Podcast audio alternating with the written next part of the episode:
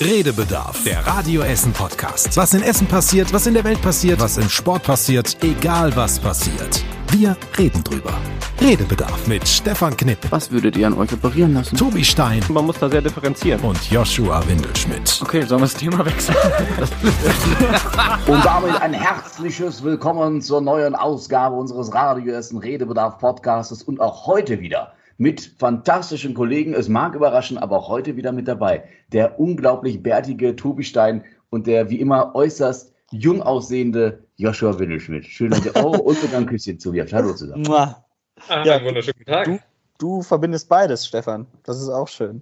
Bart und Jugendlichkeit, das ist, Ja. das ist auch nett von dir formuliert. Das stimmt, tatsächlich. Danke.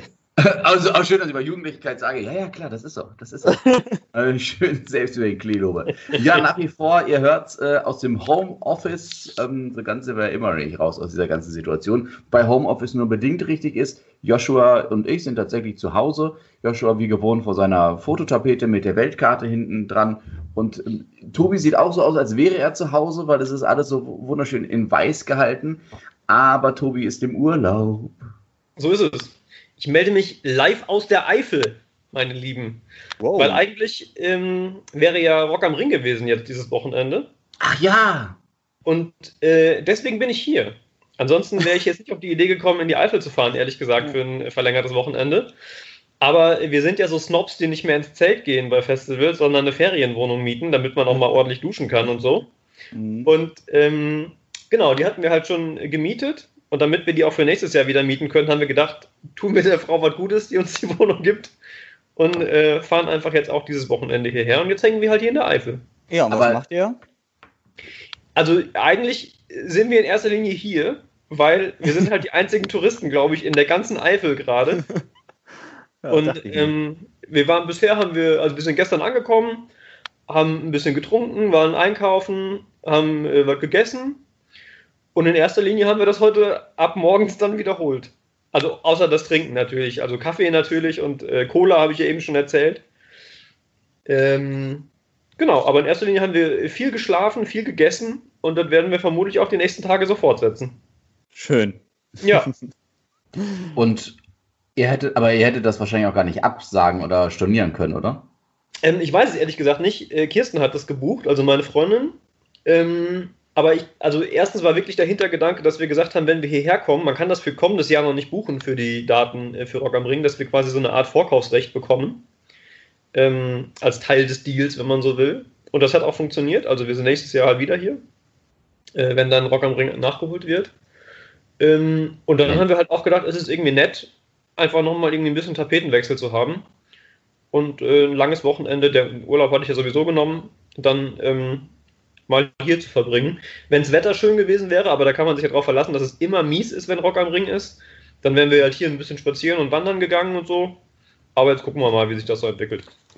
Ja, wenn, meinst du denn, glaubt ihr denn, dass nächstes Jahr schon wieder Festivals mit im Fall von 100, äh, im Fall von Rock am Ring rund 100.000 Zuschauern ähm, möglich sind?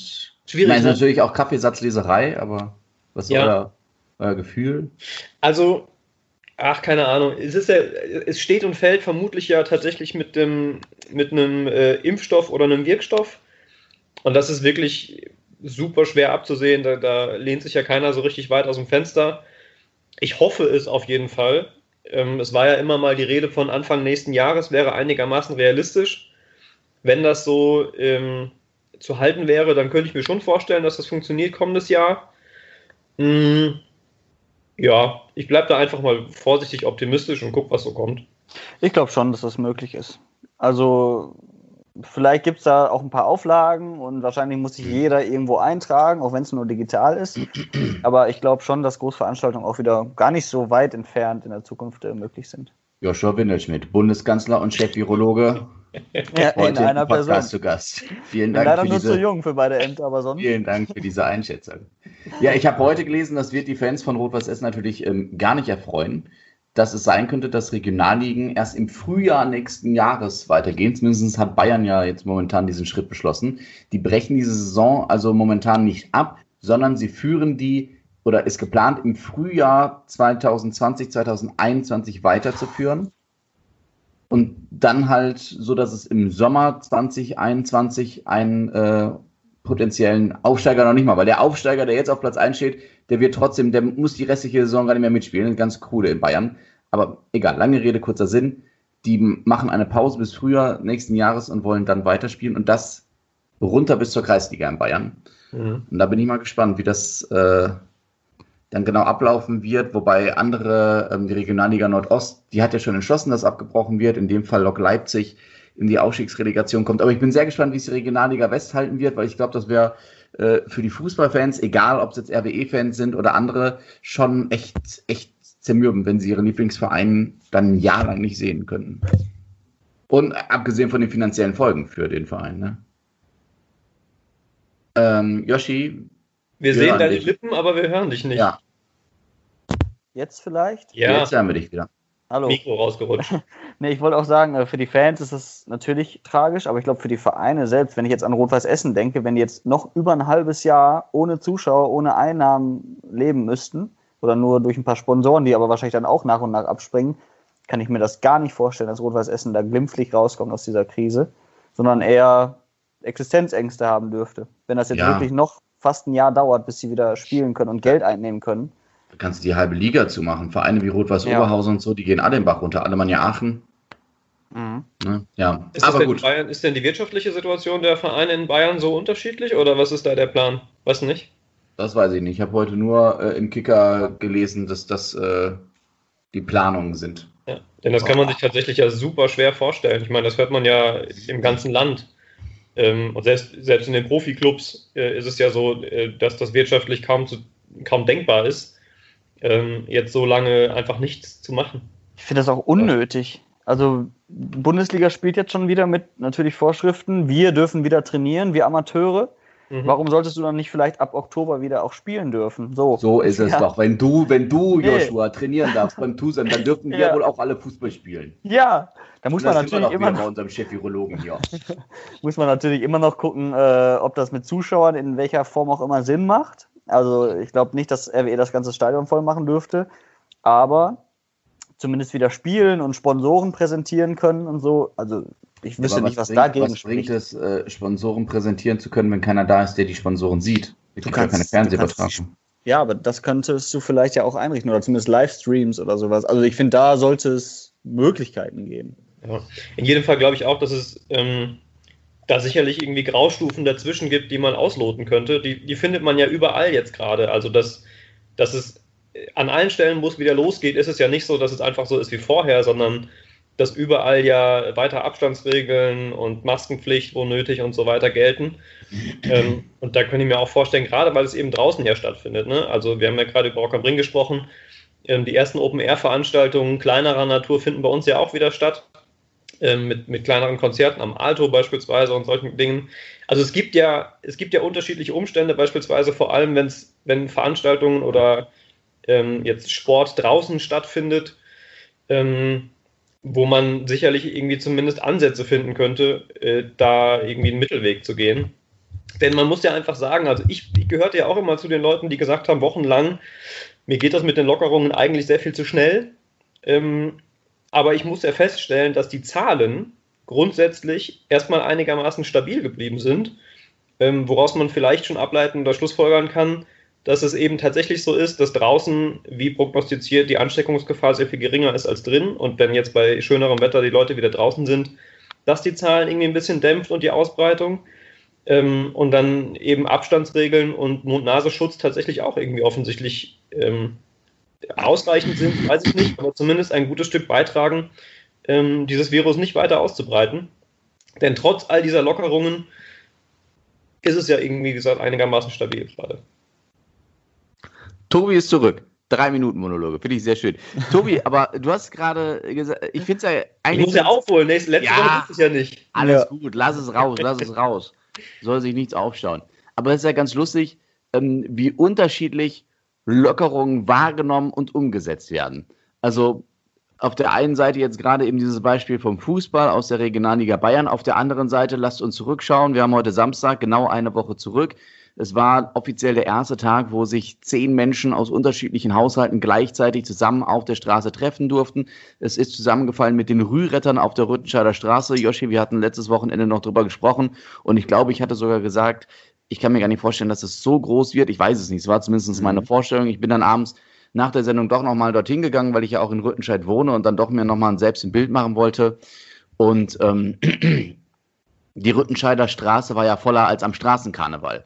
Also die Leute standen ja mit Massen oder zum in Massen vor den Läden. Das war ja äh, richtig krass und es gab eins, es gab einen Laden, ich will jetzt gar keine Läden nennen, es gab einen Laden, der hatte zumindest einen Mitarbeiter abgestellt, der sagen sollte, hey, hier müsst ihr Platz machen, ihr dürft jetzt nicht direkt hier vortrinken. Keine Chance, da standen halt 50, 60 Leute vor dem Laden. Der ist nämlich dann auch einmal kurz zu mir gekommen, hat gesagt, ähm, Entschuldigung, du musst weitergehen. Ich dachte, ja, aber was, was soll ich machen? Wo soll ich denn jetzt gerade hingehen? Also ich kann zehn Meter weitergehen, aber da stehen ja noch mehr Leute. Also ich habe gedacht, ich meine, der tat mir auch leid, der war total entspannt, der hat halt zwischendurch mal was gesagt. Aber es war äh, krass. Also ich bin gespannt, mhm. ob in, ähm, das ist jetzt eine Woche her, ob so in fünf bis zehn Tagen oder in, in drei bis sieben Tagen die Kurve nach oben geht in Essen, weil da müssten sich ja theoretisch dann Dutzende angesteckt haben. Oder ob mhm. alles bleibt, wie es ist ich kann auch jeden einzelnen verstehen, dieser Menschen, die jetzt sagen, boah, ich will endlich wieder raus und so. Ich bin ja auch einer, der gerne mal wieder durch die Kneipen mit euch beiden ziehen würde, so wie damals an Karneval. Ach ja. Aber ähm, es ist halt auch einfach doof auf der anderen Seite, ähm, weil nun mal vielleicht die Personen dann selbst nicht irgendwie betroffen sind oder sich anstecken können oder gefährdet sind, aber halt andere wiederum die Großeltern haben, die andere Menschen im Umfeld haben, die äh, Risikopatienten sind. Und das nimmst du ja dann auf die leichte Schulter und äh, riskierst da ja sogar dann noch mehr Ansteckung. Und bei uns in Essen sind die Zahlen ja auch wieder ein bisschen zumindest gestiegen. Ich glaube, es waren mal 60, jetzt sind es wieder 80 oder 85 sogar Patienten.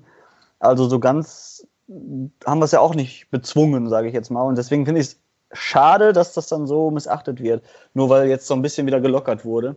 Was ich ganz interessant war, fand, war, dass aus meiner persönlichen Beobachtungsweise geschätzt, das Verhältnis Männer-Frauen 70-30 locker lag. Also es waren im, an, an manchen Orten gefühlt nur Männer da, mhm. wo ich dann so überlegt habe, sind Männer einfach die unvernünftigeren Geschlecht oder ist der Mann das unvernünftigere Geschlecht? Ich weiß es nicht, aber das fand ich sehr auffällig, weil ich habe so gedacht, boah, man könnte auch meinen, heute sei Vatertag oder hier würde überall Bundesliga laufen und so, aber es waren fast nur Typen oder ob es einfach eher so eine Männergeschichte ist, durch Kneipen zu ziehen und zu trinken und vielleicht weniger eine Frauengeschichte. Ich weiß es nicht, es klingt, das ist jetzt vielleicht sexistisch, ist jetzt nur so ein Gedanke mal rausge, rausgeschleudert in die Welt.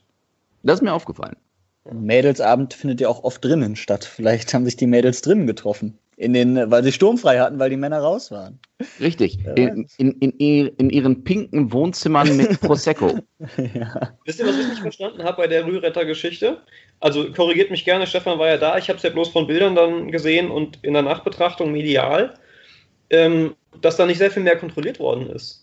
Mhm. Ähm, weil es ja, es war ja sehr, sehr öffentlich angekündigt, auch sehr breit gesellschaftlich ähm, vertreten, auch von Gruppen, die eben äh, eigentlich ein relativ großes mediales Echo bekommen. Deswegen habe ich mich gewundert, dass ich auf all den Bildern, beispielsweise nirgendwo das Ordnungsamt oder auch die Polizei in Doppelstreifen beispielsweise gesehen haben, äh, die da eben drauf geachtet hätten. Oder gab es die und ich habe sie noch nicht gesehen? Also als ich ähm, zur Rüttenscheider Straße gelaufen bin. Ich wohne ja in der Seitenstraße von der Rüttenscheider Straße. Ich hatte nach der Arbeit mein Auto hier abgestellt, bin dann direkt einmal losgelaufen. Da sah ich direkt, entweder waren es zwei Wagen vom Ordnungsamt oder zwei Mannschaftsbusse von der Polizei. Ich weiß es nicht mehr. Auf jeden Fall habe ich sofort gedacht, ah, guck mal, da wird direkt Kontrolle gefahren. Mhm. Und dann bin ich um die Ecke gegangen, an der ersten Kneipe vorbei. Das ist kein Witz, ich musste über die Straße laufen, weil der Bürgersteig so voll war mit ja. Menschen, die da standen. Ja. Ähm, und ich dann halt auch nicht mich in Zeiten von Corona durch diese Menschenmenge drängeln wollte. Also so bescheuert ist man ja dann doch nicht. Oder so, so naiv und blauäugig. Ähm, aber ich könnte mir auch vorstellen, weiß ich nicht, also mit, mit einer normalen Streife, also normalen Streife heißt zwei, zwei Wagen vom Ordnungsamt oder von mir aus auch zwei Buddies der Polizei, hättest du diese Massen, diese Hunderte von Menschen auf der Rüttenscheider Straße mhm. Nicht so ohne weiteres auflösen können. Und bei so einer Aktion, mit einer Hundertschaft dann anzurücken, weiß ich nicht, ob das alles dann Mhm. noch in Maßen gewesen ist, ja. wäre. Ja, vermutlich schwer, ähm, schwer zu sagen. Aber es ist, äh, vielleicht ist es auch ein bisschen ähm, das, was wir auch schon vor einigen Wochen mal besprochen haben, als es am Baldener See so voll war und es mit den Lockerungen losging. Es ist natürlich auch super schwer zu sehen von außen. Also, wenn ich mir vorstelle, okay, eine Zehnergruppe ist okay, danach dann 1,50 Meter Abstand, dann die nächste Zehnergruppe, ist ja alles, das ist ja quasi im Rahmen des Erlaubten. Hm. Ähm, so, also das kannst du anhand eines Blickes ja fast nicht groß unterscheiden und erkennen, gerade wenn sich die Menschen ja nicht nur statisch irgendwo platzieren, sondern ja auch in Bewegung sind, ähm, dann ist das ja kaum, kaum zu kontrollieren. So, wie, wie willst du das machen?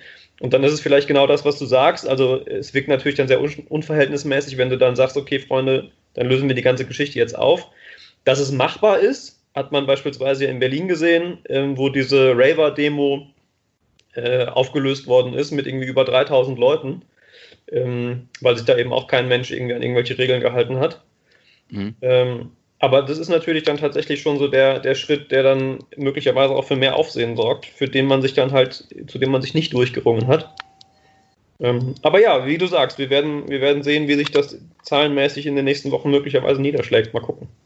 Bei wem von euch hat es gerade so wunderschön geschellt oder geklingelt? Hier im Hintergrund, ich glaube, äh, der Philipp ist vom Joggen wieder da. Ach so, ihr seid nicht zu zweit im Urlaub, sondern mit mehreren.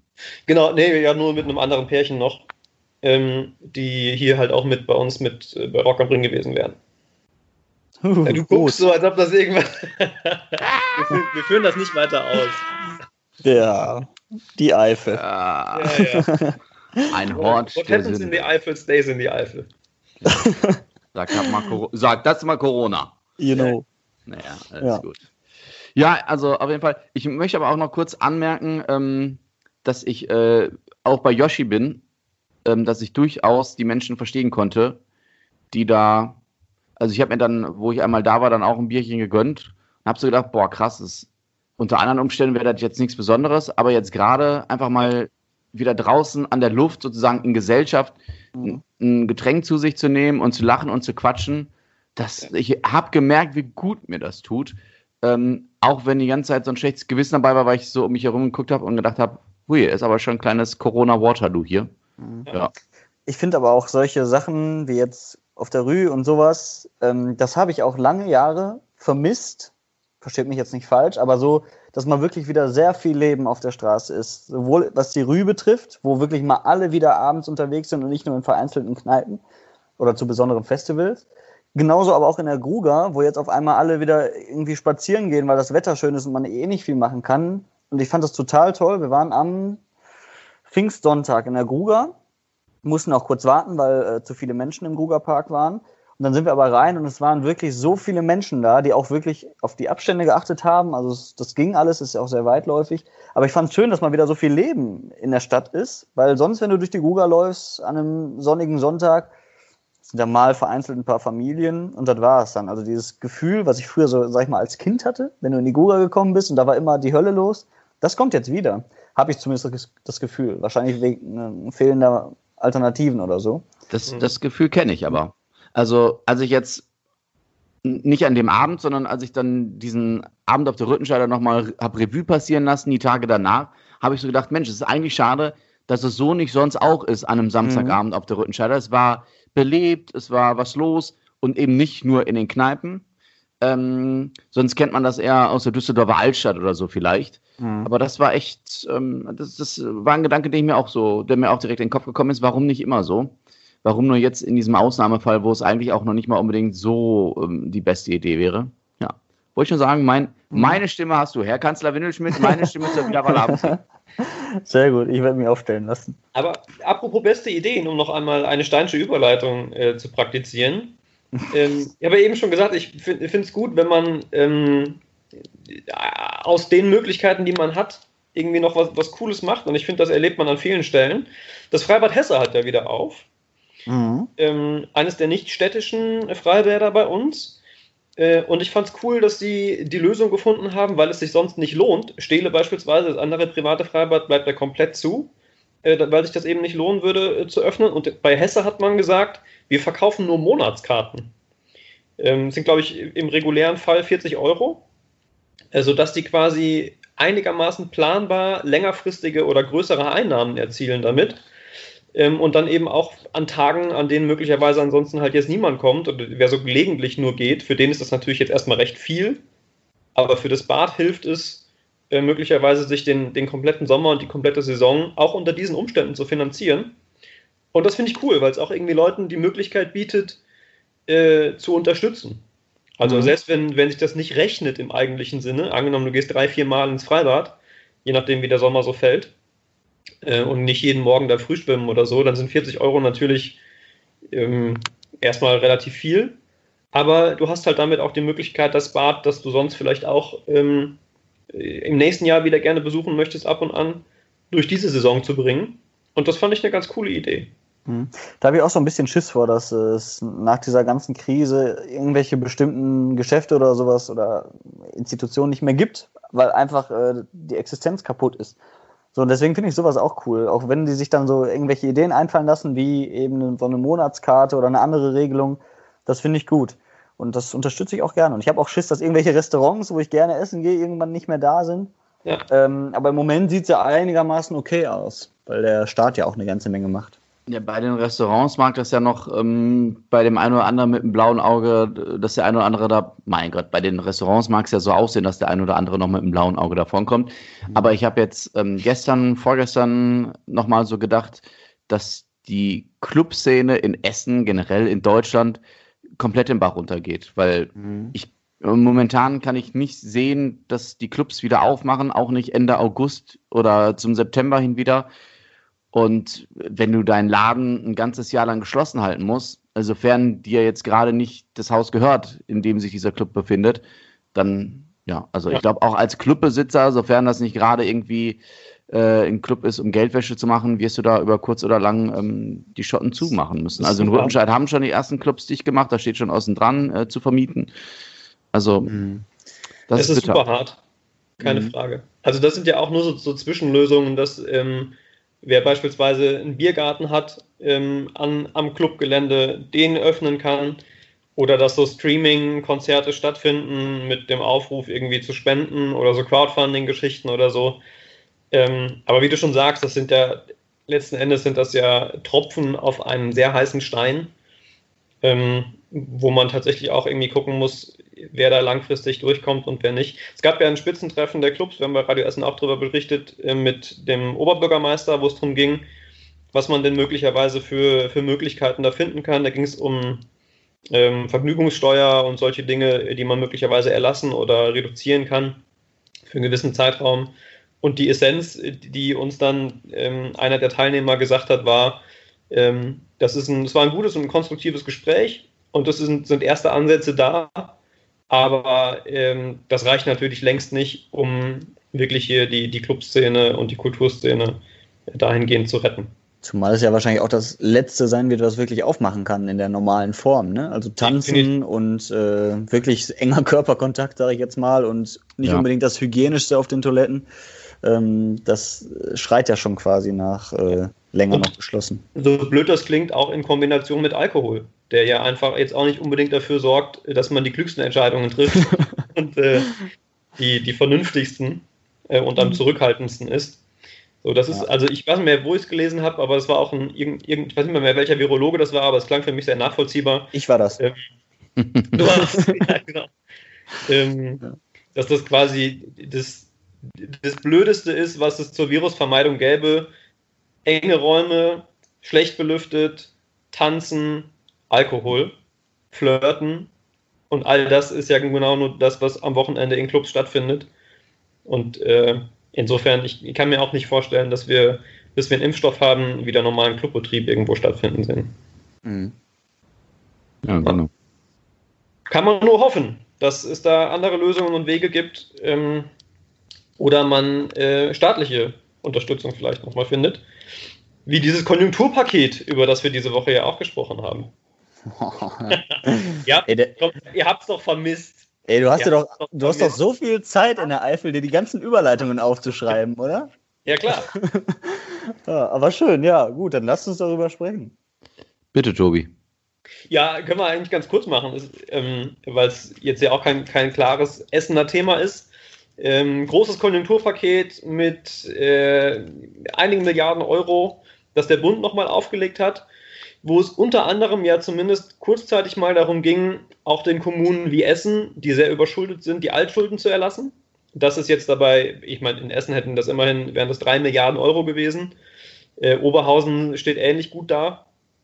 Ähm, das ist dann nicht passiert, aber, und das war dann äh, ein Punkt, den zumindest der Oberbürgermeister Thomas Kufen ähm, sich da sehr drüber gefreut hat, dass für die Unterbringung von Hartz-IV-Empfängern äh, ähm, die äh, ist, große Teile übernommen werden vom Bund und das sind immerhin 60 Millionen Euro jährlich, ähm, die da nach Essen gehen. KOD nennt man das. Genau, ähm, die dann ähm, ja, da eben auch schon wieder ein bisschen für Entlastung sorgen, zumindest bei den Stadtfinanzen, die ja äh, auch schon irgendwie im ersten Halbjahr mit über 100 Millionen äh, in Sachen Corona betroffen sind. Insofern ähm, auch da zumindest ein, ein bisschen Entlastung. Vielleicht kann man davon ja was weitergeben. Wir hatten äh, unter der Woche eine Hörerin, die uns geschrieben hat zu diesem Konjunkturpaket. Ähm, dass diese 300 Euro pro Kind und Familie ja schön sind, aber warum man die nicht besser einfach äh, in die Chancengleichheit in den Schulen investieren würde. Ich fand das auch einen interessanten Ansatz, weil ja nun mal gerade auch viele Schüler zu Hause sind und vielleicht auch da nicht unbedingt einen Laptop haben oder sowas. Und ob man das nicht direkt in die Schulen packen könnte, um die Schulen zu unterstützen, vielleicht dann sowas anzuschaffen. Fand ich auch interessant, wobei es natürlich jeder irgendwie anders sieht wahrscheinlich. Du bist vielleicht auch froh, wenn du 300 Euro kriegst mit denen Lebensmittel oder so kaufen kannst.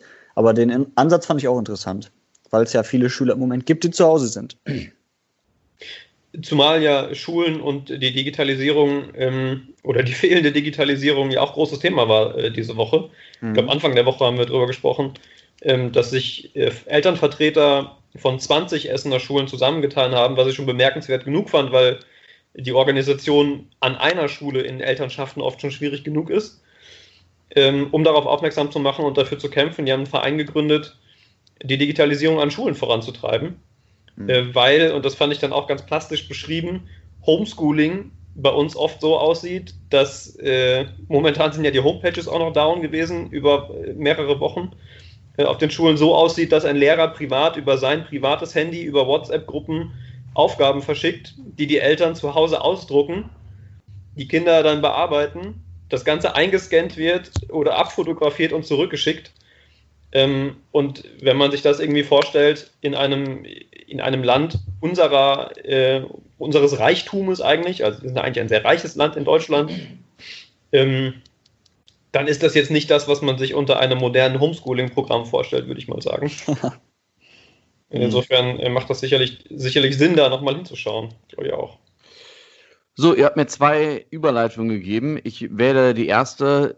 Du hast Thomas Kufen genannt. Thomas Kufen wird äh, Oberbürgermeisterkandidat der CDU. Er stellt sich also zur Wiederwahl mit, ich glaube, 98 oder 99 Prozent der äh, Essener CDU-Delegierten stimmen. Ist, glaube ich, keine Überraschung. Nee. Ja. Und das wollte ich nur mal kurz gefragt haben. ja, so, okay. ja, ich habe gedacht, ich bringe was Aktuelles ja. rein. Und äh, zweite Sache, wo ihr gerade über Digitalisierung und Chancengleichheit an Schulen gesprochen habt. Am 15. Juni, übernächsten Montag, ähm, von heute aus gesehen, an diesem Samstag, ähm, machen die Grundschulen wieder komplett auf, also mit äh, komplettem Unterricht. Was sagt ihr dazu? Also viele Eltern, so wie ich das zumindest in den sozialen Netzwerken gesehen habe, laufen ja regelrecht Sturm dagegen, weil sie sagen, Mensch, unsere Kinder sind hier die Versuchskaninchen, die müssen zwei Wochen in die Schule.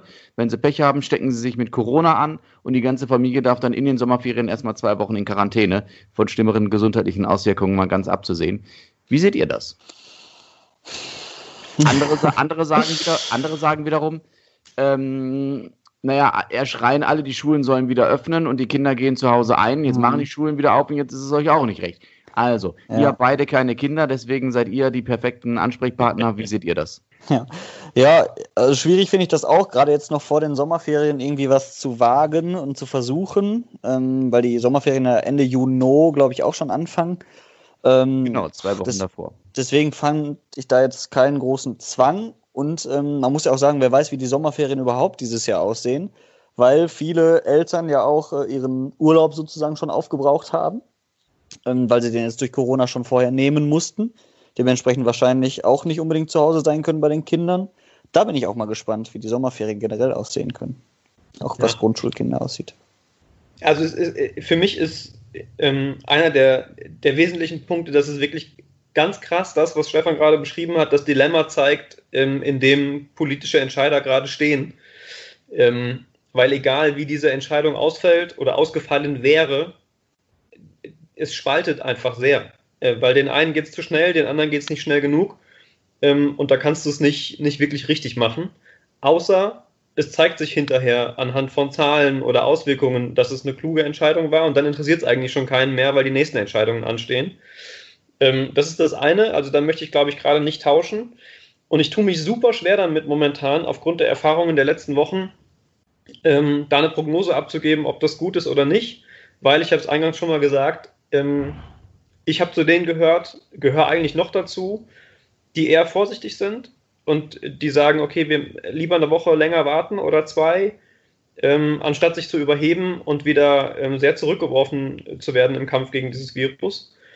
Ähm, aber ich musste eben auch zur Kenntnis nehmen, die letzten Wochen immer wieder, dass egal welche Lockerungen gekommen sind, es mit Mundschutz und mit Abstand, mit Ausnahme von solchen Ausbrüchen wie jetzt Göttingen, Recklinghausen und so weiter, ähm, insgesamt doch einigermaßen stabil geblieben ist. Und ein Großteil der Menschen offenbar einigermaßen verantwortungsbewusst und verantwortungsvoll äh, mit den neuen Möglichkeiten umgeht. Und deswegen fällt es mir super schwer, da eine Prognose ähm, abzugeben. Ich bin wirklich sehr gespannt, wie sich das, das auswirkt. Denn in Schulen, ich kann es mir mit, äh, gerade wenn es eben keine Mundschutzgeschichten geben soll, ähm, kann ich es mir an vielen Stellen schwer vorstellen, weil wenn ich mich zurückversetze, wie ich war als Schüler, ähm, dann weiß ich, dass vermutlich es mit Abstand und so weiter mal eine Woche geklappt hätte, aber dass spätestens dann man natürlich irgendwie die Leute wieder sieht und trifft, die vielleicht in der Nachbarklasse sind, die man eigentlich nicht treffen darf und trotzdem siehst du dich auf dem Gang oder triffst dich heimlich irgendwo auf dem Schulhof oder keine Ahnung, ohne da jetzt irgendeinem Schüler was zu unterstellen, aber ich weiß, wie es bei mir gewesen war, wäre und von daher bin ich da doch auch ein bisschen skeptisch nach wie vor. Ich fand es auch ähm, etwas komisch. Ich bin irgendwann die Woche jetzt äh, durch Holsterhausen gefahren und da gibt es ja auch eine Grundschule und da ist eine Ampel vor.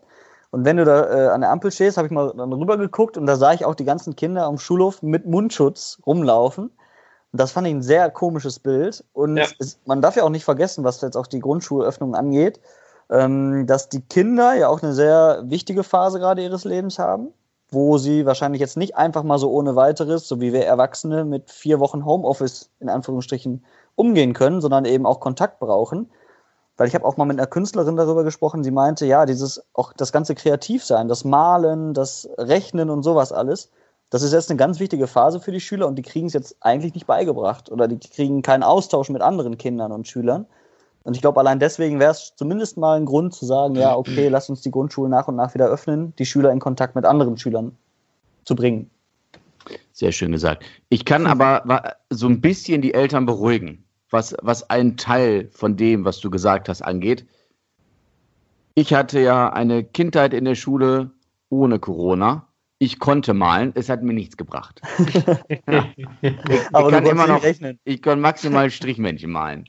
Also, ja. es, das ist. Äh, aber du bist ein sehr kreativer Mensch, Stefan. Vielleicht hat es dir dahingehend doch was gebracht. Nee, das haben mir die vielen Comics, glaube ich, gebracht, die ich gelesen habe. Ach so.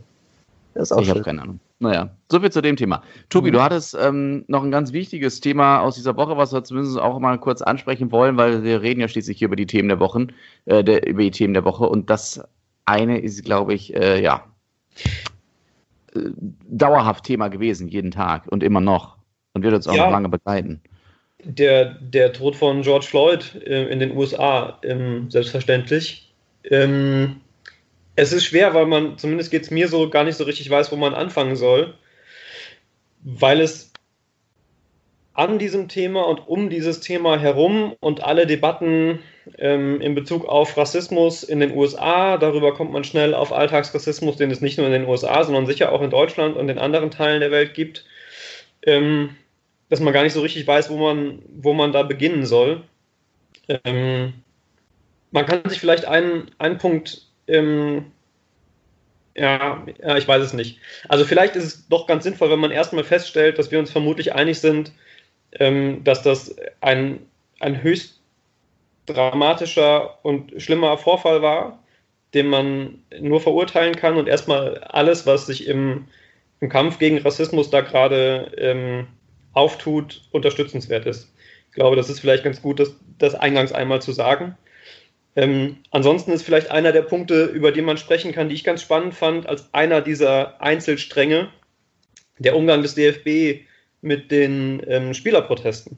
Da kommen wir gleich zu. Warte, das ist mir jetzt zu schnell weitergesprungen. Okay, ich habe eine, kurze, ich hab eine, eine kurze Frage an euch mhm. beide. Ähm, ihr beide, ich aber auch, habt euch nicht beteiligt in den sozialen Netzwerken, gerade bei Instagram, indem ihr ein schwarzes Foto oder also schwarz, schwarz in Anführungszeichen, mhm. gepostet habt, in eurer Story hattet. War das eine bewusste Entscheidung oder hattet ihr einfach keine Zeit an dem Tag? Ich habe auch, äh, als viele Menschen an die Fenster gegangen sind und für die Krankenschwester geklatscht haben, habe ich mich Hast dem du auch geboot, nicht. Ne? nee, nein, nein, aber da habe ich mich auch nicht beteiligt, weil äh, das zwar irgendwie nett ist, aber äh, wenn ich mich jetzt hier ans Fenster stelle und klatsche, erstens hört mich eh keine Krankenschwester und zweitens äh, bringt ihr das in dem Moment auch nicht viel. Das ist meine Freundin Krankenschwester, ich hätte der ins Gesicht klatschen können, aber das bringt ja auch nichts.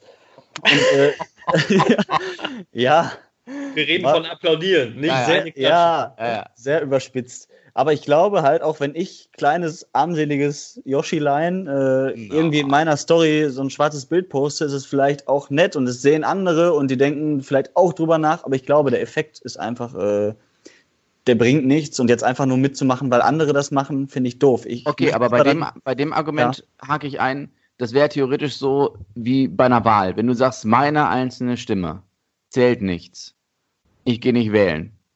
Also was das angeht, das Argument finde ich schwammig. Nee, aber mein, du, kannst, du kannst ja damit direkt, was, direkt ja. was wählen, sozusagen. Wenn ich jetzt einfach nur ein schwarzes Bild poste, dann sehen das zwar viele Menschen, aber es, es tut sich ja nichts, glaube ich. Also, ob ich das jetzt noch poste oder wer auch immer. Aber geht's nicht ich kann damit um nichts beeinflussen. Aber geht es nicht darum, theoretisch, theoretisch, unabhängig davon, ob die Situation, ob die Aktion jetzt sinnvoll war oder nicht, aber geht es nicht dann darum, so eine Art äh, Flickenteppich im positiven Sinne zu haben, ähm, dass man überall, wo man hinguckt, eben diese schwarzen Bildchen sieht. Das ist ja, weil, also bei dir sehen es Leute, aber sie sehen es nicht nur bei dir, sondern bei allen anderen auch und so wird ja erst dieses Gesamtbild äh, vollendet. Ja, also ich, ich bin durch Instagram gescrollt und habe das gesehen, aber ich habe nie gesehen, wer hat jetzt irgendwas dazu gepostet. Ich habe einfach nur gesehen, okay, schwarz, schwarz, schwarz, schwarz, schwarz. Du hast ich gesagt, überhaupt okay, nicht gewusst, warum. Äh, doch, das, doch, das wusste ich ja. Aber ich habe gedacht, okay, was bringt mir das, wenn ich das jetzt auch noch mache? Oder was bringt uns das? Keine Ahnung. Ich, ich versuche dann lieber durch meine durch meinen Job im Radio darüber irgendwie was äh, darüber zu, zu sagen oder dazu zu sagen, weil das, glaube ich, dann noch irgendwie mehr Leute erreicht und auch noch vielleicht ein bisschen klarer sein kann und offizieller ist, als wenn ich jetzt irgendwas bei Instagram poste. Also es mag vielleicht irgendwie was bringen, aber ich glaube einfach da nicht dran. Hm? Ich verstehe dich in Teilen.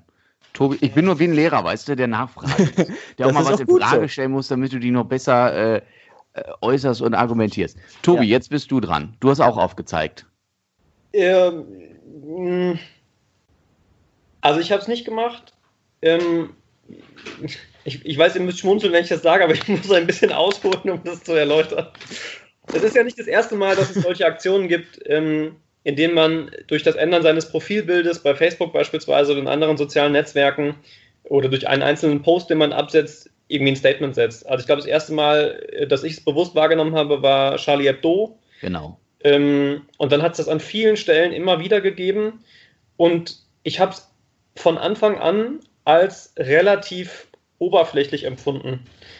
Ich, mag sein, dass ich damit vielen Menschen, die sich daran beteiligen, Unrecht tue für mich, ich für mich ganz persönlich habe das bei vielen als sehr oberflächlich wahrgenommen im Sinne von, ich mache das jetzt, habe allen gezeigt, auf welcher Seite ich stehe und das war es dann aber auch. Und es gibt dann den Menschen so ein Gefühl von, du bist Teil dieser Bewegung. So ein, bisschen, halt so ein bisschen wie Teil von einer, von einer bestimmten äh, Ausrichtung von Popkultur. Ja, vielleicht auch einfach so ein. Ja, es, es, ist ein bisschen schief, dieses Bild, aber es hat so ein, so, so ein bisschen so ein Fishing for Compliments Ding. So, ne? man, man, man zeigt den Leuten, ja, ich bin, bin auch dabei, aber so wirklich tiefer zeigt es zumindest, zeigt es zumindest erstmal nicht, dass ich mich damit befasse.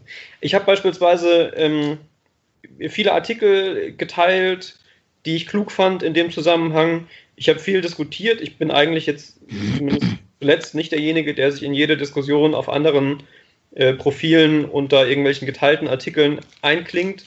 Aber da, wo ich es mitbekommen habe und es für sinnvoll hielt, habe ich mitdiskutiert ähm, und halte das, äh, was, nee, falsch, halte ich nicht für den besseren Weg, aber ist eher mein Weg.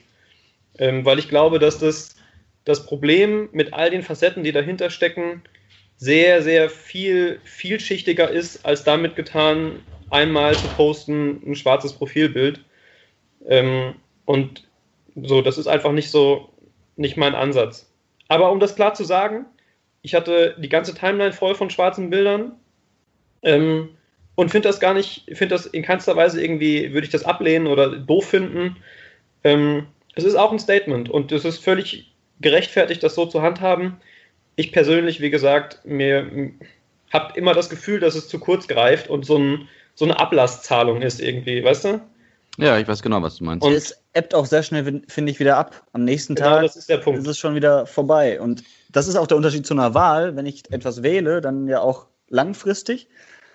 Und äh, das passiert ja auch nur alle vier Jahre im, im, Normalfall. Und wenn ich sowas poste, ist es nach dem nächsten Tag quasi wieder verschwunden in der ganzen Timeline. Ja. Was ich am skurrilsten fand und was die Situation so ein bisschen auf den Punkt gebracht hat, war, dass ich es war ja eine ähm, Aktion am Dienstag. Der Hashtag war Black Out of Tuesday, war das richtig? Blackout Black Tuesday. Tuesday. So, ja, Entschuldigung, Blackout Tuesday, genau. Ähm, und am Mittwoch habe ich jemanden gesehen, der sowas dann auch nochmal gepostet hat mit dem Hashtag, weil er es offenbar am Dienstag nicht mitbekommen hatte, vergessen hatte und aber auch noch Teil davon sein wollte, um zu sagen, hier, hier, ich, äh, ich mache auch noch mit, Freunde. Also da habe ich gedacht, wenn du irgendwas dazu hättest posten wollen, dann du hättest ja nicht ein schwarzes Bild, du hättest alles andere, jedes mögliche Statement posten können, wenn du was zu diesem Thema noch am Mittwoch dazu hättest beitragen wollen. Aber einfach nur ne, dieses, dieses schwarze Bild posten am Mittwoch mit dem dann auch ähm, veralteten Hashtag, da habe ich so gedacht, das, das bringt es ganz gut auf den Punkt. Aber gut, nichtsdestotrotz ähm, ist die Aktion aller Ehren wert. Ich will sie auch gar nicht schlecht reden, da bin ich ganz bei Tobi, mhm. aber. Ja, alle Aktionen gegen Rassismus sind Gold wert. Also glaube ich schon. Also, ja, ist das so. Also, äh, ne, und je mehr da mitmachen, desto besser. Aber wie gesagt, bei dieser Aktion fand ich mich jetzt nicht so wichtig. Ja. ja. Ähm, ja, ähm, und du wolltest noch was zum Fußball sagen, Tobi? Ja, einer dieser, dieser vielen Stränge, die, die interessant waren zu verfolgen, ähm, wie auch damit umgegangen wird, ähm, war, es gab ja dann direkt an dem, am letzten, letzte Woche, dem, dem ersten Spieltag quasi, äh, der Bundesliga nach diesen äh, Vorfällen ähm, die Proteste von, von Jaden Sancho beim Jubeln und ähm, Ashraf Hakimi, stimmt das? Ja, ja und hier äh, auch noch andere. Hier der Schalker. Ähm, die auf den, unter dem Trikot oder dem T-Shirt hatten, ähm, das, das, das die Situation aufgegriffen hat. Ähm, und wo dann die, die offizielle Reaktion des DFB war und der DFL zu prüfen, ob es ein Ermittlungsverfahren geben muss gegen die Spieler, weil offiziell in den Statuten äh, Politik auf dem Rasen oder politische Äußerungen auf dem Rasen untersagt sind. Und ähm, so meine, meine erste Reaktion war, wie vermutlich von vielen, ähm, ist jetzt nicht der, der klügste Move in Sachen Öffentlichkeitsarbeit des DFB, äh, sich da erstmal kritisch gegenzustellen. Der zweite Gedanke war dann aber, naja, ähm, wenn sich ein Spieler nach dem Torjubel mit einem AfD-T-Shirt irgendwie äh, vor die Fans positionieren würde oder irgendwelchen rassistischen Sprüchen oder ganz linksextremen, um das Beispiel mitzunehmen, ähm, dann äh, sähe die Bewertung sicherlich anders aus. Und es ging dann ja auch sehr schnell, dass äh, DFB und DFL gesagt haben, es wird kein Ermittlungsverfahren geben, ähm, weil es eben sich gegen Rassismus richtet, was ja auch die Stoßrichtung des DFB ist. Aber da hätte ich mir sofort gewünscht, dass das kommt von der DFL oder vom DFB, dass sie sofort sagen, okay, eigentlich wisst ihr politische Meinung nicht, aber Rassismus, da sind wir voll dabei. Stefan schüttelt den Kopf. Warum? Weil äh, da empfehle ich tatsächlich, ich fand das sehr klug aufgearbeitet, ähm, die aktuelle Folge stand heute am 6. Juni von Fußball MML. Mhm. Ähm, die darüber gesprochen haben und die das alles nochmal ähm, aufgedröselt haben und gesagt haben, es war eigentlich letztendlich alles genau richtig, wie es abgelaufen ist. Der DFB war dazu verpflichtet, das zu überprüfen, weil eigentlich politische Äußerungen ähm, im Stadion sozusagen von Seiten der Spieler etc. Äh, nicht zu suchen haben. Und ähm, dann haben sie aber halt auch richtig sozusagen die Entscheidung getroffen und haben gesagt, äh, wir propagieren selbst äh, alles gegen Rassismus und von daher müssen wir so oder werden wir solche Aktionen natürlich auch gutheißen. Ähm, dass es aber trotzdem selbst diese Entscheidung gar nicht so einfach ist, ähm, weil es ja vielleicht eher eine Haltung als eine politische Entscheidung darstellt. Ähm, da, da haben sie gesagt, naja, es könnte natürlich zum Problem werden, wenn, wenn man einfach mal das von der Gegenseite beleuchtet. Man sagt, okay, ähm, mich gegen Rassismus zu stellen, das ist eine Haltung. Und wenn jetzt die anderen sagen, naja, aber Rassismus ausleben ist ja dann auch eine Haltung im Stadion, das ist ja dann auch nichts Politisches. Also ja. fand ich, ich will es gar nicht aufdröseln, aber kann ich nur mal empfehlen, ähm, mal reinklicken in, dem, in, die, in die Folge von Fußball MML, fand ich sehr, sehr spannend und klug zuzuhören. Ja, ja, ja. so viel dazu. Aber gesamtgesellschaftliche Haltung, äh, ich finde, da darf sowas auch mal äh, klar äh, Positionen beziehen. Also, aber was du findest und was juristisch äh, richtig was, ist, das sind zwei Paar Schuhe, leider. Also, ja, oder auch zum Glück in, in unserem Land. Also es sind ja wirklich äh, fast alle der Meinung, dass Rassismus scheiße ist. Und das ist ja nun mal die Demokratie. Deswegen, klar, man kann natürlich auch sagen, Rassismus ist toll. Da gibt es mit Sicherheit auch Menschen, die da leider so ticken. Aber dennoch finde ich, solltest du dich mit allem, was du hast, dagegen wehren. Und da finde ich, es hat die DFL oder der DFB auch eine ganz klare Vorbildfunktion, genauso wie jeder Fußballspieler. Und äh, ja, ich verstehe dich, klar, das ist eine Haltung, aber ich finde, dazu muss man ja. auf jeden Fall stehen. Ja. Ja. Es ist tatsächlich, also die ich Frage glaube, wäre ja auch, ist es überhaupt eine Haltung, ne? oder ist es doch eine politische, äh, äh, äh, ähm, ist es doch ein politischer Ausdruck? Das ist, aber wie gesagt, das ist, das will ich jetzt ja auch gar nicht diskutieren, weil wir sind nämlich äh, langsam am Ende und. Jetzt wird spannend, Stefan. Tobi, sag nochmal was. Nee, alles gut. Ich habe es aber auch gar nicht, gar nicht so eilig, ehrlich gesagt. Ich finde, dass, ähm, dass das wichtig ist, irgendwie dieses, dieses Thema. Ähm, wie gesagt, ich glaube, es wird deutlich, wenn man es von der anderen Seite beleuchtet, dass diese Richtlinie des DFB und der DFL durchaus gerechtfertigt ist und dass dann auch auch Sinn macht, sich damit auseinanderzusetzen und nicht sofort äh, Position zu beziehen, auch wenn es erstmal vielleicht nicht so populär ist. Ähm, wenn man sich vor Augen führt, was denn wäre, wenn ein Spieler nach dem Tor jubelt mit einem T-Shirt, auf dem steht, äh, Grenzen zumachen gegen Ausländerkriminalität oder so, was jetzt auch noch kein, ähm, wie soll ich sagen, auch noch kein Aufruf zur Gewalt gegen Ausländer ist, aber eine Haltung, oder ein politisches Statement, das sicherlich ich beispielsweise nicht unterstützen wollen würde und der DFB sicher auch nicht. Und für das es ja diese Regeln gibt. Aber es ist eben schwierig, da mit, mit zweierlei Maß zu messen. Insofern finde ich es gut, das nicht aus dem Bauch raus zu entscheiden, sondern sich wirklich anzugucken, so wie der DFB das da gemacht hat. Ähm, es wirkt auf den ersten Blick und im ersten Moment tatsächlich ein bisschen befremdlich, so ging es mir auch.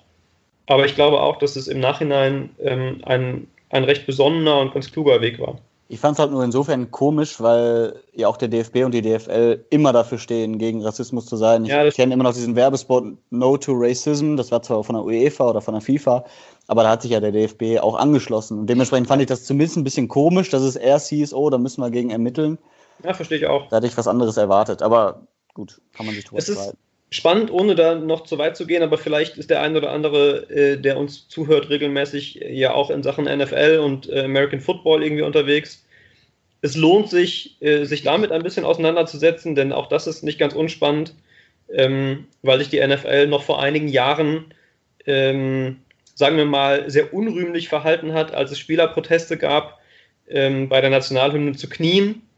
Ähm, unter anderem Colin Kaepernick, ähm, Quarterback, äh, der seitdem kein NFL-Team mehr gefunden hat, ähm, obwohl er mindestens ein durchschnittlich guter Quarterback ist, nach Einschätzung sämtlicher Experten.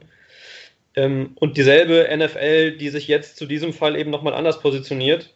Ähm, und das ist super, super spannend zu verfolgen, wie sich da Spieler, sowohl Weiße als auch Schwarze, äh, gerade mit auseinandersetzen. Ähm, aber das, wie gesagt, muss nicht hier besprochen werden. Kann ich nur empfehlen für alle, die da irgendwie ähm, Interesse am Football haben oder an diesem Thema, denn Rassismus in den USA ist sicherlich ähm, nochmal eine Nummer komplexer als bei uns in Deutschland. Wir müssen noch euer Highlight der Woche besprechen. Ja. Yoshi, du hast gesagt, du hast äh, definitiv ein Highlight. Du guckst auch die ganze Zeit vor dich hin. Ich weiß nicht, wo du hinguckst, ob du den Fernseher angemacht hast, aber Ja, ich habe nur schon mal so langsam den Fernseher angemacht, weil ja äh, gleich auch Fußball läuft. ja, ich, dein Verein spielt gegen den Rekordmeister. Gegen ja, meinen genau. Verein. Ja, genau. Äh, oh, ihr seid ja heute Rivalen. Ja, ja, wir haben ein Date, der Joshi und ich heute. Ja.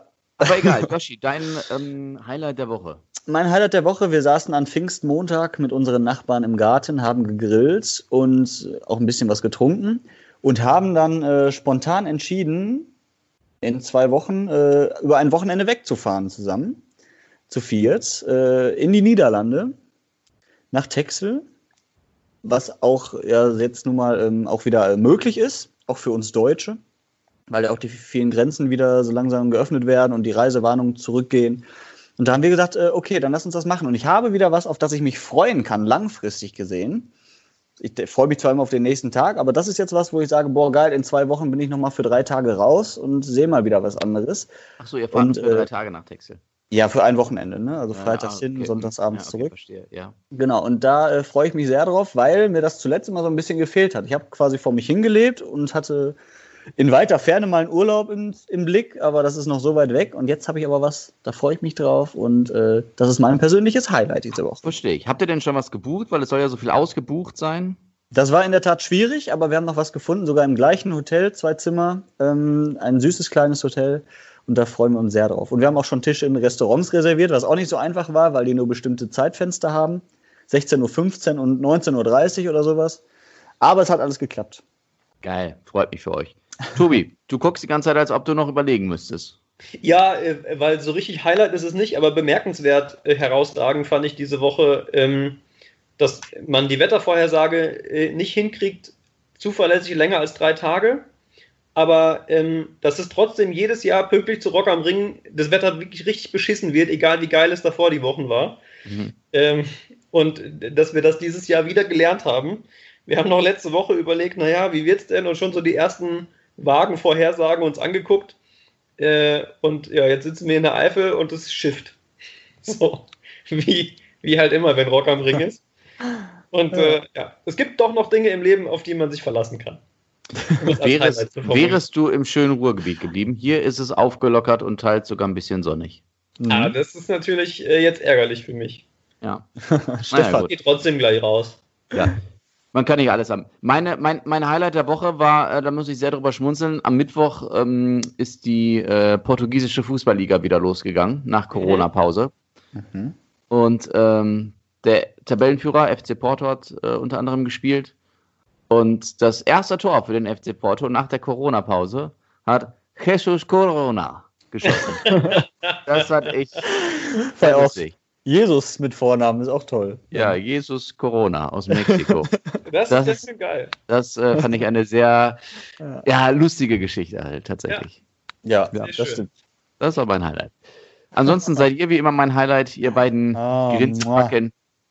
Und ähm, ich freue mich schon sehr aufs nächste Wochenende, weil übernächstes Wochenende, wenn ich es richtig verstanden habe, sind wir dann nur noch zu zweit. Je nachdem, wann wir aufzeichnen, aber vielleicht, ja. Ja, aber in Holland hat man wahrscheinlich keinen Internetempfang. Ja, Die und da- Zeitverschiebung und so. Ja, ja. Ja, vielleicht kommen wir irgendwann mal wieder ins Studio, das wäre auch schön. Also wenn unser Chef das jetzt hört, vielleicht ist da was möglich. Vielleicht in sechs Wochen zur 50. Ausgabe. Oh, das wäre toll. Ich hole auch Plexiglas. Okay. Wir, wir lassen das mal so stehen Ja. und schauen, wie sich die Nummer weiterentwickelt. Du müsstest so Plexiglas-Boxen kaufen, wahrscheinlich eher, wo man den Mikrofonarm rein buxieren kann. Aber ist wieder was anderes. So, Dafür mache ich mein- alles. Okay, Ja. meine Lieben. Ich wünsche euch eine schöne Woche. Genießt das Wetter, sofern es gut wird. Sonst genießt auch den Regen und wir hören uns beim nächsten Mal wieder. Tschüss. Tschüss.